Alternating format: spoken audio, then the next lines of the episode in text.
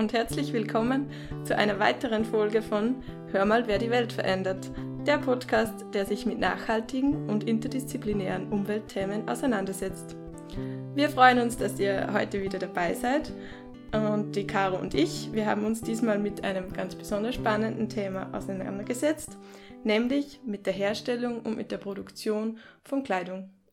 Genau, ja. Und da sind die Maria und ich auf sehr interessante Facts gestoßen, die es ja da schon gibt zur Modeindustrie, um euch jetzt ein bisschen einen Überblick über das Ganze zu geben, wie die derzeitige Situation so ist, haben wir da ein bisschen was zusammengefasst und eigentlich auch wirklich schockierende Fakten herausgefunden.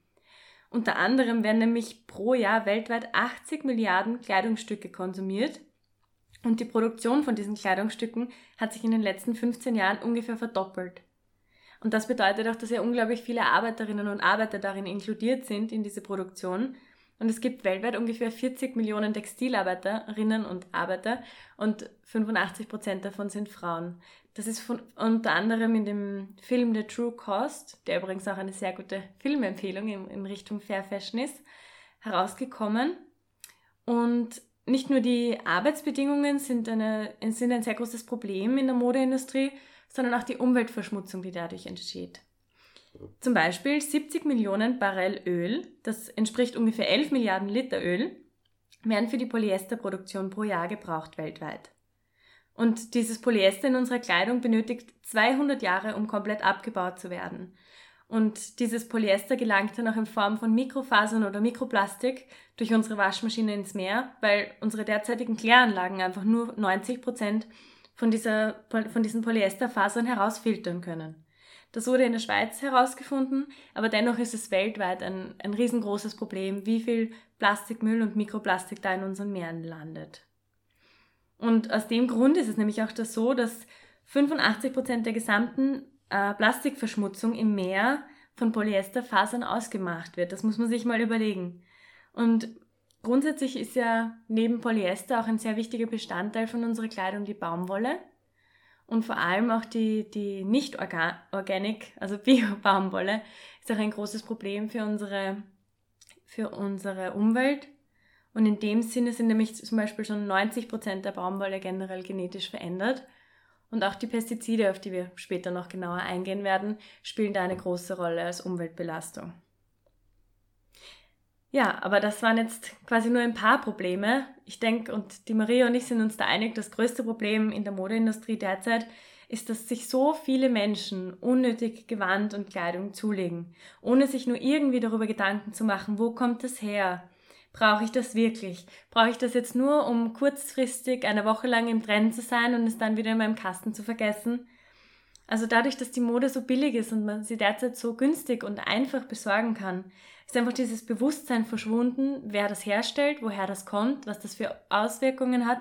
Jeder braucht einen möglichst weit gefüllten Kasten. Genau. Genau, also wie wir da gerade gehört haben, gibt es echt viele verschiedene Probleme bei der Herstellung von Kleidung.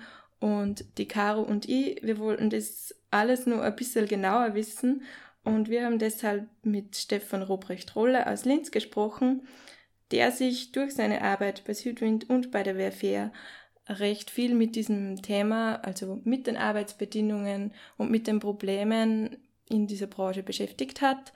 Und wir haben von ihm auch nicht nur eine Erklärung zu den Problemen bekommen, sondern er hat uns auch einige Lösungsvorschläge aufgezeigt. Ja, hallo Stefan. Hallo Schön, Maria. Dass du heute da bist. Mhm, bin auch froh dazu. Also als erstes würden wir dir mal bitten, dass du dich kurz vorstellst, äh, dass du kurz erzählst, was du beruflich so machst und seit wann du dich mit der Modebranche beschäftigst und mit den Arbeitsbedingungen in dieser Branche. Mhm. Also mein Name ist Stefan Robrechtor, ich wohne in Linz, bin eigentlich gebürtiger Belgier und bin seit 2010 äh, also nach Österreich gekommen. Und ich habe eigentlich damals schon in Belgien äh, entwicklungspolitischen Bildungsverein geleitet, drei Jahre, Chapo er geheißen bin ich in 2010 nach Österreich gekommen und äh, habe ein bisschen Jugendarbeit gemacht und dann bin ich Ende 2012 bei Südwind Oberösterreich gelandet, hauptberuflich. Und die haben damals schon die Messe Werfe und mehr organisiert und das war eigentlich auch eine meiner großen, äh, sagen wir mal, Aufgaben, diese Messe dann zu begleiten und auch diesen Modebereich. Und seitdem bin ich eigentlich ziemlich gut im Thema drinnen.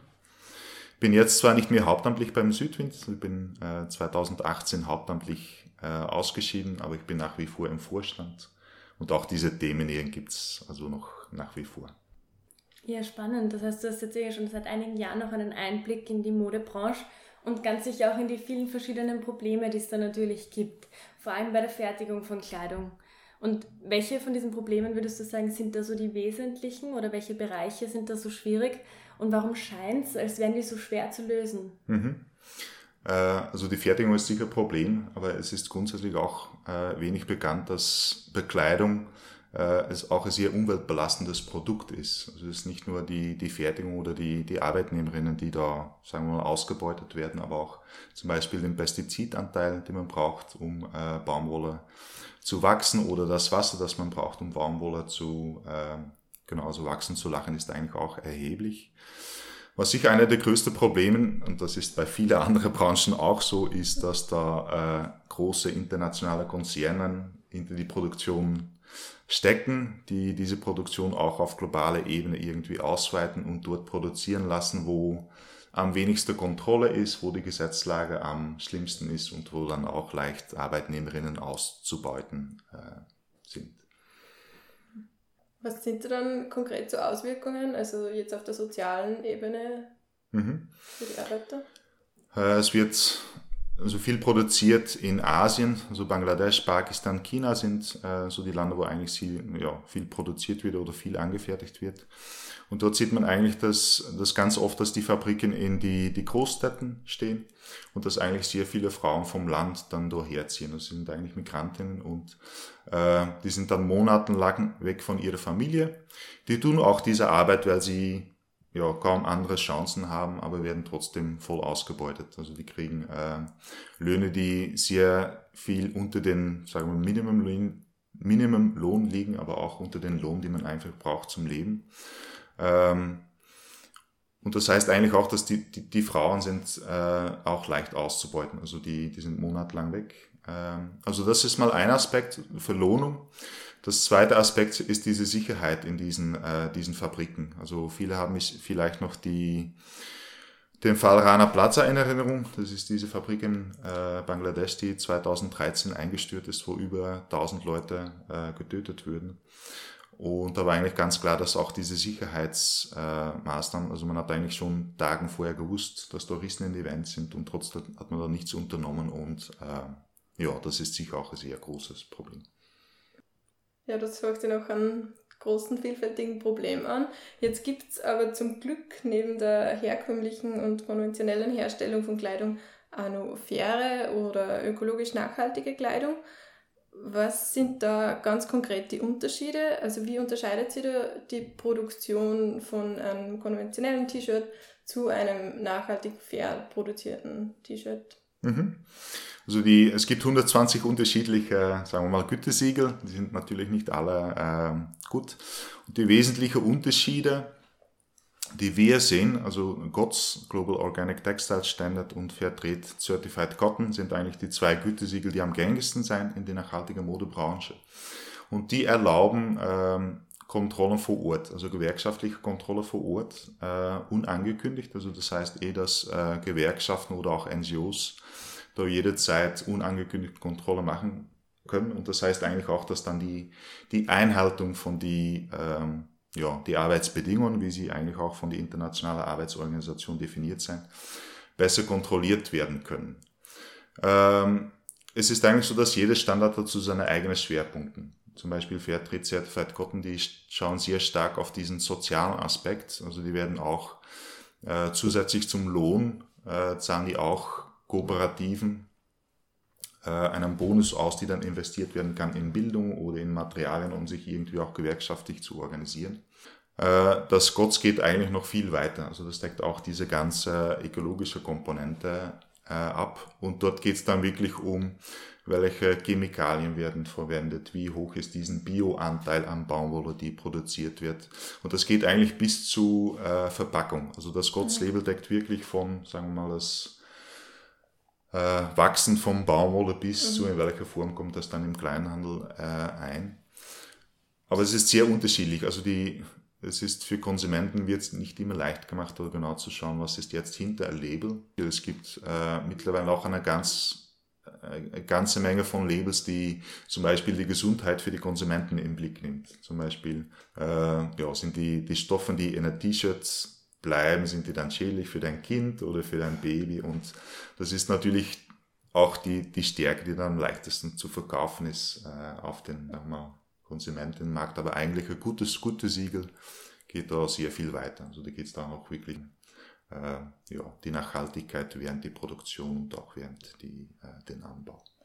Also da kann man jetzt so zusammenfassend sagen, die zwei großen Siegel, Gott und äh, das zweite war mhm, Fairtrade. Fairtrade, äh, die fassen immer die gesamte Wert, äh, erfassen immer die gesamte Wertschöpfungskette und nicht nur einen einzelnen Aspekt, sondern mhm. von, von der Ernte vom Baumwollfeld bis zur äh, Verpackung und bis zur Versendung vom Produkt. Mhm. Gott sei auf jeden Fall, Fairtrade ist da ein bisschen eingeschränkter, aber es hat zum Beispiel Fairtrade deckt nicht diesen ganzen biologischen, also diesen Bioanbau und so, deckt er nicht völlig ab. Mhm. Aber dann, wenn man die, die Arbeitnehmerinnen schützen, zum Beispiel diese Baumvollfelder, das heißt, wenn man sagt, die, die Gesundheitsbedingungen für die Arbeitnehmerinnen müssen passen, dann ist es auch ziemlich klar, dass man keinen, keine Flugzeuge mit Pestizidmittel herüberschicken kann. Also, obwohl sie nicht biozertifiziert sind, haben sie eigentlich trotzdem äh, diese Komponente ganz stark anwesend.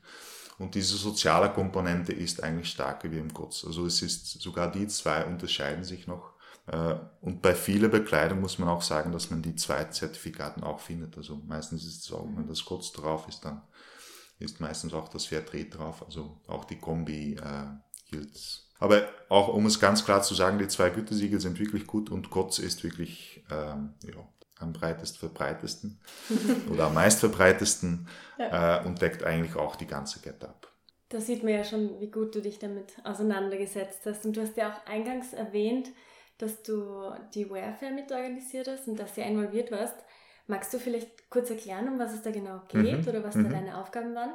Ja, also die Warfare gibt es seit 2008. Das ist eine Messe für nachhaltigen Lebensstil in Linz und ist eigentlich gegründet worden von Südwind und Klimabündnis damals in Oberösterreich. Und wir wollten nicht nur immer diese schlimme Nachrichten in die Welt setzen, aber auch irgendwie die Alternative, die wirklich an Lösungen dran sind, irgendwie aufzeigen. Und es hat ganz klein angefangen. Also das erste Mal waren wir in die Arbeiterkammer.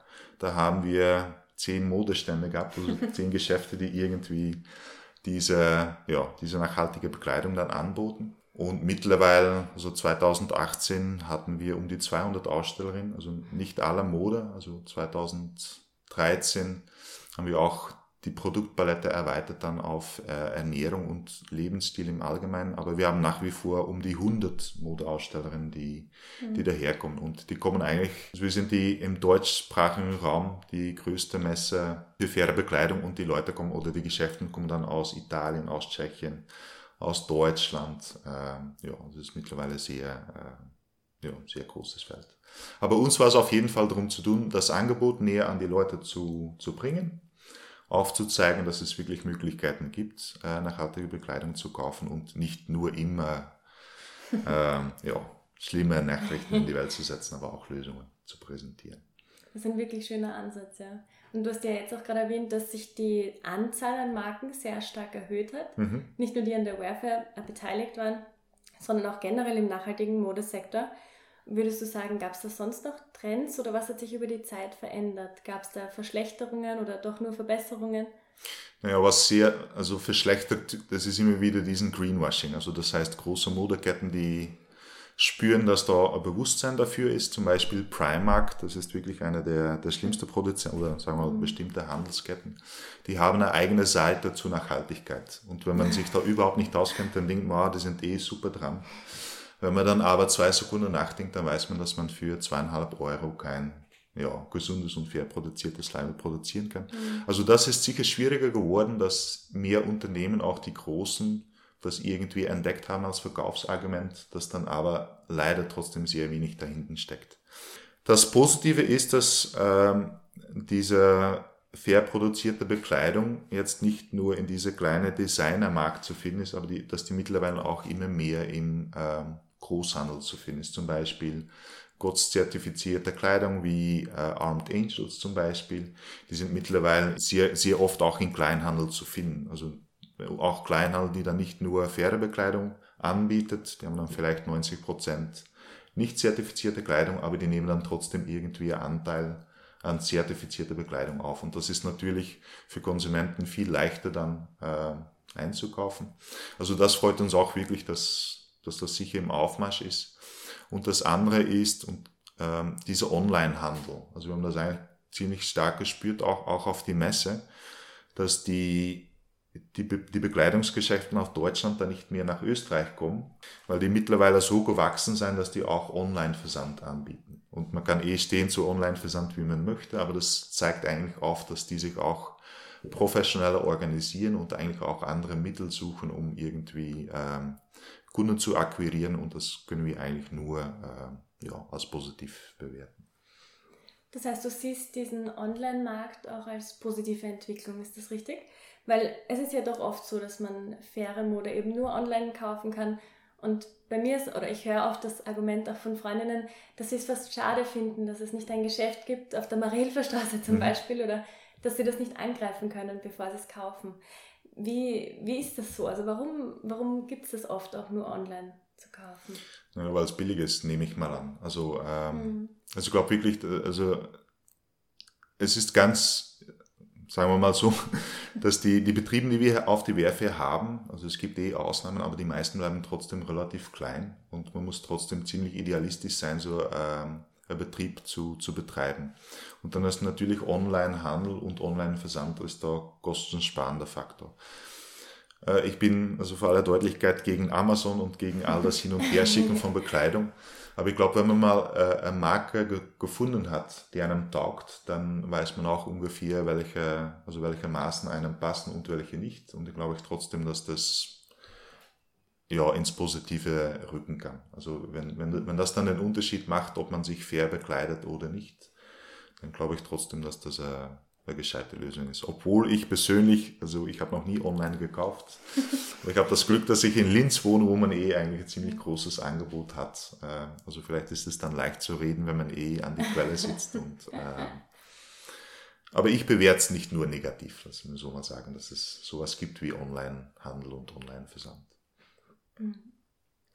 Ja, jetzt haben wir eigentlich schon recht viele verschiedene positive Entwicklungen gehört und Trotzdem gibt es immer nur so Gegenargumente oder Klischees, die immer wieder angeführt werden, wenn es um faire und nachhaltige Kleidung geht. Das ist meistens erstens, faire Mode ist teurer als andere Mode und zweitens, faire Mode schaut nicht so gut aus, ist nicht so modisch, ist nicht so schön und so weiter. Was sagst du zu den Argumenten? Den Kostenargument, das ist, ähm, also es gibt natürlich teure, faire Kleidung, aber es gibt auch teure andere Kleidung. Äh, und es ist nicht so, dass die teure Marken dann irgendwie fairer produzieren wie die anderen. Also Marken wie Prada oder die, genau, die produzieren eigentlich auch ziemlich, ziemlich mies. Was denn, und ich glaube, dass es immer besser wird. Also ich glaube, dass faire Bekleidung auch immer billiger wird. Und das hat eigentlich damit zu tun, dass einfach die Auftragslage erweitert. Also früher war das ganz oft, dass faire Bekleidung, dass, dass das kleine Designerinnen waren, die dann irgendwie diesen, diese Bekleidung äh, skizzieren mussten, irgendwie auch ähm, ja, designen und das irgendwie in kleinen Ausmaß dann auslagern oder also auch und das bessert sich, wenn man eine bestimmte Größe hat, dann äh, sind genau diese Designkosten oder diese, äh, diese Konzeptkosten geringer. Also das heißt, dass die, genau, dass die Kosten niedriger werden das zweite ist, dass diesen Anteil an, äh, sagen wir mal, den Lohnanteil von der Arbeitnehmerin in einem T-Shirt so gering ist. Also da geht es um, sagen wir mal, 4, 5 Prozent, alles eingerechnet. Okay. Also wenn man da mal verdoppeln würde, dann ist man trotzdem noch bei einer Preissteigerung von, ja, sagen wir mal, 2, 3 Euro, was jetzt nicht diese Wahnsinnssteigerung um zu sagen, das kann man sich nicht leisten. Aber es gibt noch immer teure, faire Bekleidung auch. Aber ich glaube, das hat eh mit dieser Skalierung zu tun. Also eh, weil das relativ kleine Geschäfte sind, auch äh, manchmal Einzelhändler und das, ja, das heißt eigentlich auch, dass diesen Overhead-Kosten dann natürlich eh dementsprechend auch mitgerechnet werden. Aber es gibt die Möglichkeit, vor allem auch online oder eh wie gesagt in diese großen Modehäuser, wo dann faire Bekleidung aufliegt, äh, um eigentlich relativ preiswert, also auch Fairtrade äh, oder ökologisch einzukaufen. Was das Design ausschaut oder überhaupt, wie schaut so faire Bekleidung aus, glaube ich, dass wirklich Riesenschritte gemacht sind. Also, äh, und da, die, mehr, die Wehrfirma, mehr, also die Messe hat da sicher auch Aufklärungsarbeit geleistet, dass, äh, dass da nicht immer die bunt gestrickten äh, Hippie-Sachen sind, aber mittlerweile gibt es sehr fesche Kleidung, auch sehr stylische Kleidung. Äh, leider muss man auch sagen, dass es für Frauen leichter ist wie für Männer. Also für mhm. Frauen glaube ich wirklich, dass mittlerweile alles abgedeckt ist. Ich glaube, die Männer tun sich da immer noch ein bisschen schwerer. Ähm, ja, einfach weil Männer weniger Kleidung kaufen. Mhm. Ähm, ja, und es also auch weniger Angebot gibt. Aber auch da äh, ist man weit entfernt von dieser äh, abgewaschenen äh, Wollpullover oder, oder was auch immer. Also, aber das Angebot für Männer ist sicher kleiner. Ja. Mhm. Na, sehr spannend auf jeden Fall. Aber nichtsdestotrotz, du hast doch eingangs erwähnt, dass die Modebranche natürlich auch eine große Umweltbelastung darstellt mhm. und vielleicht deswegen auch zum Klimawandel beiträgt. Und wieso, glaubst du, oder was sind da die Auswirkungen auf die Umwelt, die durch die Modeproduktion so entstehen? Mhm. Ich glaube, die große Auswirkung ist natürlich diese, diese Pestizidbelastung. Also ich, ich habe jetzt das Prozentzahl nicht ganz richtig im Kopf, aber es schwingt irgendwie zwischen 20 und 25 Prozent. Der weltweite Pestizidanteil geht eigentlich in die Baumwolle. Also es ist ein Riesen, also sicher, wenn man das dann vergleicht mit der normalen Agrarproduktion für, für Essen und so. Also den Anteil ist wirklich riesig und auch diese Wasserbelastung äh, ist immens. Also ich habe jetzt auch die Zahl nicht dabei, aber die, genau, ich glaube, irgendwie 27.000 Liter Wasser für ein T-Shirt, glaube ich, mhm. dass irgendwie das Verhältnis ist. Äh, und das ist auf Dauer, ist es nicht zu leisten. Also da, da mhm. brauchst du wirklich ein Umdenken und ähm, ja, eh wie gesagt, also die Belastungen, die fallen dann nicht natürlich in Europa an, die sind irgendwo in Indien oder in, äh, genau, in diese Baumwollgürtel. Und das wird irgendwann verheerende Auswirkungen haben. Und das geht dann vor allem auf Bodenqualität, äh, Grundwasserverunreinigung und so weiter und so weiter. Also das ist, äh, ja. Also jetzt kann man zusammengefasst vielleicht dann sagen, wenn ich jetzt ein faires T-Shirt kaufe und ein nachhaltig produziertes, äh, trage ich auch was dazu bei, ähm, was gegen den Klimawandel zu machen. Kann man das? Das kann man sagen, ja. Aber auch die Wertigkeit also, weil das ist immer wieder die, die Diskussion, soll man dann weniger Kleidung kaufen oder. Ja. Ich finde es eigentlich nach wie vor besser, dass man die Wertigkeit von das Produkt einfach begreift. Dass man weiß, da, da gibt es wirklich, das stecken einfach sehr viele Ressourcen drin, das ist ein umweltbelastendes mhm. Produkt mhm. und dass man eigentlich eh versucht, so lange wie möglich mit diesem Produkt auszukommen. Und ich komme, also ich bin 40, ich komme noch aus einer Generation, wo es voll, völlig normal war, dass ich die Kleider von meinem Bruder irgendwie getragen mhm. haben oder dass man ein Loch mal stopft. Und das ist, also das merkt man eh, dass, dass diese Kultur eigentlich fast völlig verschwunden ist, dass es völlig logisch ist, dass ein Label, wenn man das fünfmal tragt, dass das dann irgendwie, ja, ja. nicht mehr modisch ist, dass da Löcher hineinfahren oder dass es einfach nicht nachhaltig produziert wird. Und da ist schon mein, mein Appell, besser ein bisschen weniger oder viel weniger Kleidung zu kaufen, die dann, das dann länger hält, dass man vielleicht auch gern weiterschenkt äh, und vielleicht auch nicht alles neu kaufen. Vielleicht ist auch das eine oder andere schöne Stück in einem Second-Hand-Laden zu finden. Also da kann man eigentlich schon einiges machen. Also nicht nur, also das Fair Einkaufen nur eine Sparte, da gibt es eigentlich auch noch viele andere Handlungsmöglichkeiten. Ja, dann hätten wir ganz zum Schluss nur eine Frage äh, zum Ort der Produktion und der Fertigung. Es gibt ja mittlerweile einige Labels, die damit werben, dass ihre Kleidung ähm, nur innerhalb von der EU gefertigt wird. Warum ist das so erstrebenswert, beziehungsweise was sind da die Vor- und Nachteile? Das ist eine sehr gute Frage. Also man merkt auch an die, die Clayton Clothes Kampagne. Das ist so ein Netzwerk weltweit von 250 NGOs, die wirklich auch diese Modeproduktion gut im Blick behalten. Die haben jetzt auch aufgezeigt, dass sehr viel Produktion wieder zurück nach Europa wandert. Also Türkei ist da sicher ein Beispiel, auch Bulgarien. Und es ist eigentlich auch nicht mehr so, äh, also man kann nicht sagen, dass das, was in Europa produziert ist, dass das dann auch wirklich nach was wir als europäischen Standard bewerten, produziert ist. Also es ist ganz spannend, dass da eigentlich sehr viel zurückkommt. Ähm, zum Beispiel die, die Arbeitsgesetze in China sind 2008 eigentlich relativ auf den europäischen Level gehoben. Es fehlt dann noch an die Kontrolle und die Umsetzung, also das Durchgreifen von den Gesetzen. Aber das heißt auch, dass, ähm, dass es für viele Konzerne dann trotzdem irgendwann mal wieder billiger wird, ja, in Europa zurückzuwandern. Also ich sage da nicht Österreich, aber so eh wie gesagt Bulgarien, die Türkei, das sind eigentlich eh die Länder, wo dann produziert wird. Also ich würde es auch für die Wehrfair, also auch für die Messe war das kein, also es war kein Grund jetzt zu sagen, wir akzeptieren die als Aussteller, weil du jetzt in Europa produziert. Was man natürlich schon sagen kann, ist, dass die Gesetzlage in Europa eigentlich gut ist. Es gibt auch diese Richtlinie von der Europäischen Union. Äh, aber trotzdem gibt es da natürlich auch noch Lücken, die, äh, wo man eigentlich auch ganz genau drauf schauen soll. Am Ende eines Gesprächs lassen wir unsere Interviewpartner auch immer noch drei Sätze vervollständigen und diese drei Sätze, die bleiben bei jeder Folge gleich. Nachhaltigkeit oder Interdisziplinarität bedeutet für mich?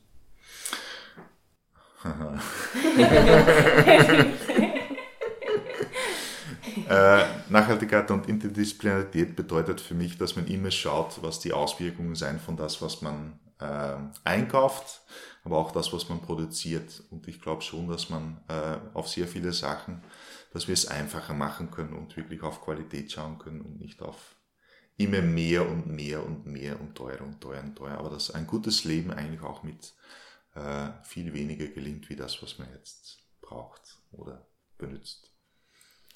Wenn ich die Welt verändern könnte, würde ich? Dann würde ich eigentlich eine Obergrenze an Privateigentum einführen. Also ich glaube, das ist mal das, das Erste und das Einfache und eigentlich viel, viel mehr auf äh, Gemeinschaftsgüter setzen. Meine Message an die Hörerinnen und Hörer ist? Äh, vergesst nie zu träumen und nie daran zu glauben, dass die Welt gestaltbar ist. Sehr schön. Ja, danke auf jeden Fall, dass du heute bei uns warst. Sehr, mhm. sehr spannend, deine Einschätzungen. Spannend. Danke für die Einladung. Ja, wir haben bei unserem Gespräch mit dem Stefan gehört, dass Kleidung durch den hohen Wasser- und auch durch den hohen Pestizidverbrauch ein stark umweltbelastendes Produkt ist und dass auch die Arbeitsbedingungen oft sehr schlecht sind. Aber wir haben nicht nur Schlechtes gehört, sondern was äh, richtig super ist, ist, dass es immer mehr Unternehmen gibt, die fair und nachhaltig produzieren und dass der Markt von fairer Mode immer größer wird und äh, das, das Angebot immer weiter breiter gefächert wird. Das macht es äh, für viele Unternehmen äh, schon möglich, dass sie die faire Kleidung zu relativ billigen Preisen verkaufen können. Trotzdem ist nachhaltige Mode immer noch teurer als ein durchschnittliches Leiberl vom HM zum Beispiel. Und deshalb haben wir zu diesem Thema noch zwei nachhaltige Modelabel aus Österreich befragt, nämlich Serum und Anzüglich. Und wir wollten von den beiden Gründern der Label wissen, wie sie mit den Erwartungen der Kunden an den Preis umgehen und auch wie sie die höheren Preise rechtfertigen können. Und für Serum haben wir mit Sigmund Benzinger gesprochen. Also zu den höheren Preisen muss ich erstens einmal Folgendes sagen. Wenn man zum Beispiel Diesel, Levis oder irgendwelche Marken hernimmt, die sind alle im Hochpreissegment, wo die Produktionskosten ein Vielfaches geringer äh, ist von einer tatsächlichen Fernproduktion. Im Grunde genommen sind wir weiters in einer Nische tätig. Das heißt, wir können noch gar nicht die breite Masse in dem Sinn jetzt bedienen. Und natürlich sind die Produktionskosten in Europa äh, viel höher, als wenn ich jetzt zum Beispiel in Indien oder irgendwo anders billig produzieren kann, wo einfach das Lohnkostenniveau und das Gefälle viel höher ist. Als Zusatz nicht wir sind zu teuer, sondern die anderen sind zu billig es fehlt einfach die Wertschätzung für die Arbeitsleistung von der Textilindustrie. Keiner hinterfragt mehr, wie es überhaupt möglich ist, ein T-Shirt äh, für 5 Euro auf den Markt zu bringen, sondern es ist einfach ganz normal, dass Textilien total billig sind und im Grunde genommen eine total kurzlebige Lebenszeit haben. Und zum Thema Preis haben wir äh, auch noch mit Anzüglich gesprochen, nämlich mit der Gründerin Bhavi Kustetna Masuda. Grundsätzlich habe ich nicht das Gefühl, dass wir durch den höheren Preis die Kunden verlieren, weil unsere Kunden erstens schätzen, wie wir arbeiten, dass wir eben alles fair produzieren, dann auch die Qualität der Stücke, die wir produzieren und auch die Stoffqualität, weil wir arbeiten eben mit Gott zertifizierter Baumwolle, Bio-Baumwolle und die Teile halten auch sehr lang. Das heißt, wenn Sie bei uns etwas kaufen, dann wissen Sie, Sie investieren in ein Kleidungsstück, das Ihnen für lange Zeit Freude machen wird und das auch für lange Zeit schön bleibt und qualitativ einfach ja, hält.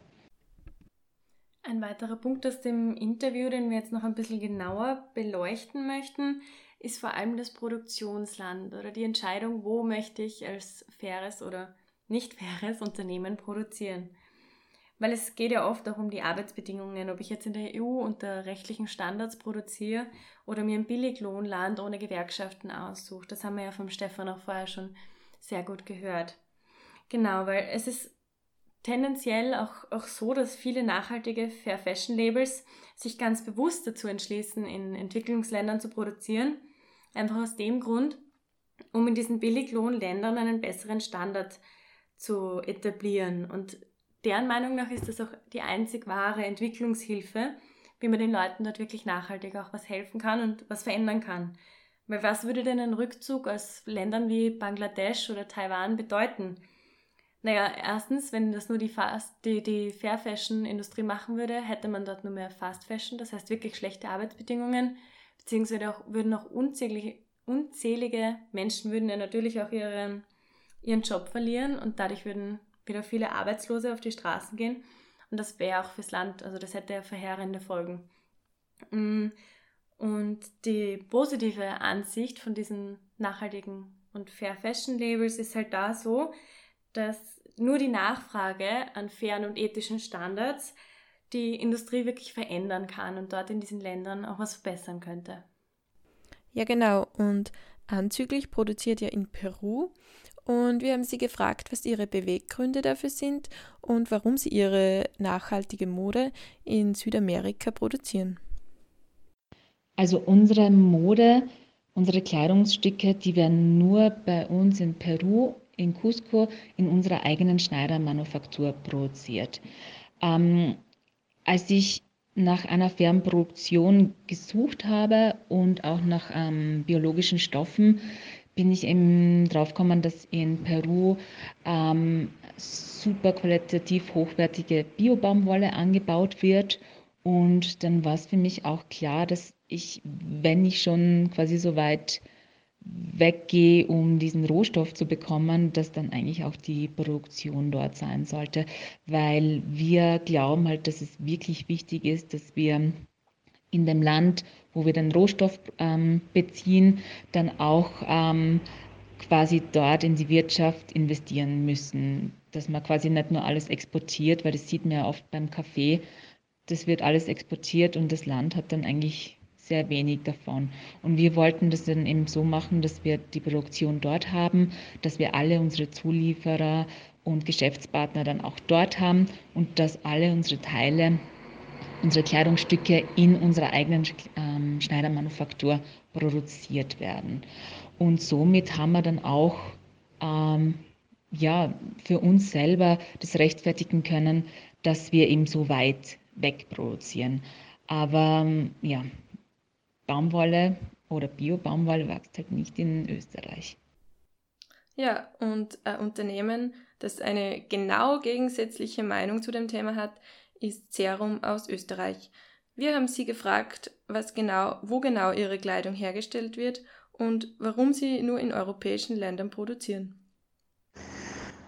Der Unterschied zu herkömmlicher oder konventioneller Kleidung ist äh, in Bezug auf Serum, dass wir versuchen, so regional wie möglich zu produzieren. Das heißt zum Beispiel, unsere Bio-Baumwolle kommt aus der Türkei. Die Stoffe werden teilweise in Vorarlberg gestrickt und gefärbt und wir erfüllen alle äh, Kriterien des Gold-Standards. Bis 2011 haben wir noch äh, in Indien produziert, alles mit dem Fairtrade-Gütesiegel. Äh, davon haben wir uns jedoch dann abgewendet, weil wir äh, lange philosophiert und diskutiert haben, welche Ansprüche wir bei Serum tatsächlich an den Tag legen. Und da ist es uns vielmehr darum gegangen, dass wir ähm, tatsächlich ähm, unseren Mitarbeitern und auch bei unseren ähm, Partnerfirmen, diese Firmen ihren Mitarbeitern Löhne zahlen, von denen sie tatsächlich leben können. Das war der Beweggrund, warum wir die Stoffproduktion nach Österreich zurückgeholt haben, zu einem Großteil Der Stoff wird in Vorarlberg in Götzis bei Fine Jersey gestrickt und die ganzen schweren Stoffe produzieren wir und weben wir äh, in Draschitz bei Seidra zum Beispiel. Da sind wir sehr gut in Österreich vernetzt. Und unsere Konfektionsbetriebe befinden sich in Polen, Ungarn und in der Türkei. Das sind alles kleine Familienbetriebe, wo wir ähm, die Mitarbeiter selbst persönlich kennen und auch immer ständig vor Ort sind. Da war uns ein großes Anliegen, dass wir nicht zu weit fliegen müssen oder zu weit reisen müssen und dass wir alle Produktionsbetriebe innerhalb von einem Tag erreichen können. Der Beweggrund somit äh, für uns ist, dass wir in Österreich und vor allem auch in Europa wieder produzieren, ähm, da wir die heimische Wirtschaft stärken wollen. Wir sind bereit, dadurch höhere Produktionskosten in Kauf zu nehmen und einfach wieder so regional wie möglich, kurze Transportwege und auch einfach mit den Leuten direkt ständig in Kontakt sein können. Wie wir also gerade gehört haben, hat sich Serum unter anderem dazu entschieden, in Europa zu produzieren, weil sie wollten, dass die Mitarbeiter und Mitarbeiterinnen, die ihre Mode herstellen, tatsächlich auch von den Löhnen leben können.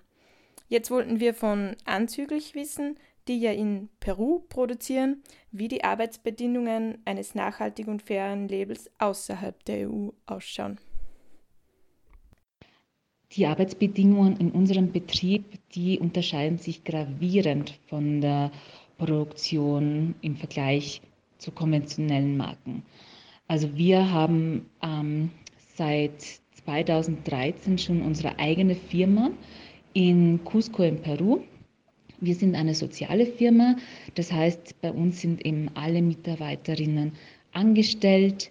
Ähm, sie haben einen Vertrag, Sie sind sozialversichert und pensionsversichert. Sie haben be äh, bezahlten Urlaub und auch eine Abfertigung und sie verdienen eben weit über den Mindestlohn, um ihnen eben zu gewähren, dass sie einen, einen, ja, einen Lohn haben, mit dem sie gut überleben können und auch ähm, äh, für ihre Familie äh, sorgen können und auch etwas ersparen können, weil das ist, glaube ich, etwas, was extrem wichtig ist. Ähm, wir haben eine zertifizierte, eine Fairtrade-zertifizierte Produktion ähm, in, in Cusco. Ähm, wir machen zum Beispiel auch Weiterbildungen mit unseren Mitarbeiterinnen.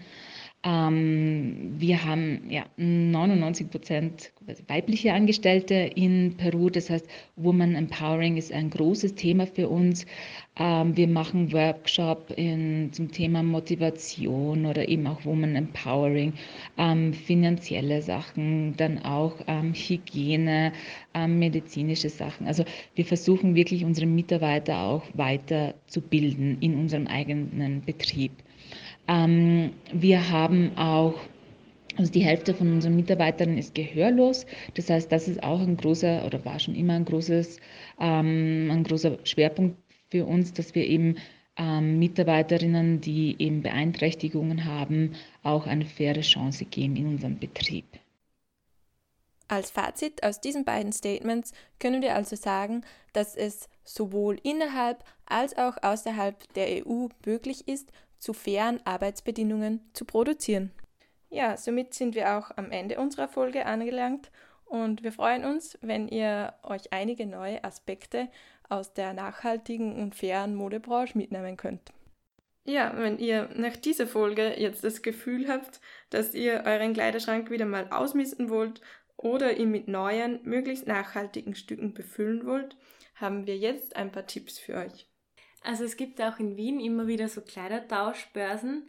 Da ist am besten, wenn man einfach mal die aktuellen Events auf Facebook nachschaut oder ein bisschen googelt. Aber in Wien, gerade auch in, in der Region Neubaugasse, gibt es da ganz oft auch so Kiloabverkäufe, die man auch gut im Internet findet. Außerdem wird am 15. und 16. Juni wieder der Feschmarkt in der Otterkringer Brauerei stattfinden, beziehungsweise von 14. bis 16. und am 15. und 16. ist dort die Kleidertauschbörse, wo man auch hingehen kann und eben auch seine Kleidung austauschen kann gegen neue, über die man sich dann wieder freuen kann.